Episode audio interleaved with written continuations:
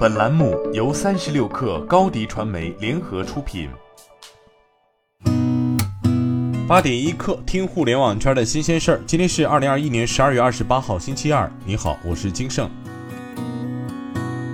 据灯塔专业版数据，截至昨天上午十点，二零二一至二零二二跨年场观影购票总人次突破一百万，票房达四千二百三十三点二万。其中，跨年场人次前三名的影片分别为《穿过寒冬拥抱你》、以年为单位的恋爱、反贪风暴五、最终章。据央视新闻报道，国家航天局副局长吴艳华在接受采访时表示，国家已批复探月工程四期任务，中国航天正在一步一个脚印开启星际探测新征程。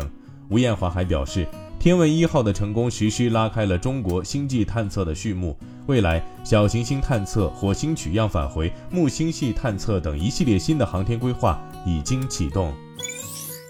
据证券日报报道，湖南跳马园林有限公司财务负责人在长沙雨花区税务局办税员辅导下。通过湖南省电子税务局使用数字人民币成功缴纳当期各项税费四千五百零二点三五元，这是数字人民币税务端线上缴税支付场景的首次成功应用，标志着长沙成为全国首个数字人民币全场景全流程纳税缴费城市。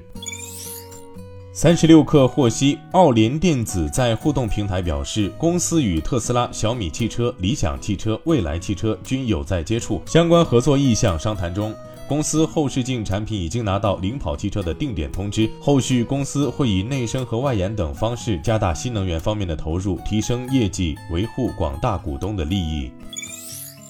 在百度 Create 二零二一上，百度创始人、董事长兼首席执行官李彦宏判断，智能交通将是影响未来十至四十年的重大变革。可使五年之内，中国一线城市将不再需要限购和限行；十年之内，基本解决拥堵问题。他认为，智能交通可以解决三大问题：第一，减少百分之九十道路安全事故；第二，系统解决拥堵问题；第三，自动驾驶和智能交通可以助力碳减排。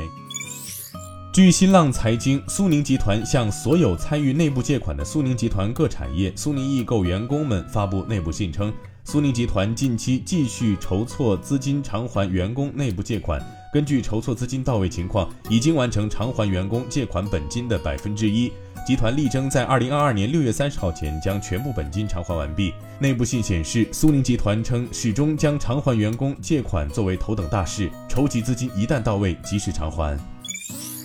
据凤凰网科技报道，印度一位高级政府官员称，苹果公司供应商富士康位于印度金奈附近的工厂将继续关闭三天。此前，该工厂发生食物中毒事件，引发工人抗议，已关闭了一周时间。知情人士称，富士康金奈工厂预计将于十二月三十号开始生产，届时将有一千名工人就位。另一位政府消息人士上周表示，该工厂已于十二月十八号关闭，预计将一直关闭到十二月二十六号。据报道，苹果最近已开始在这家工厂试产旗舰手机 iPhone 十三。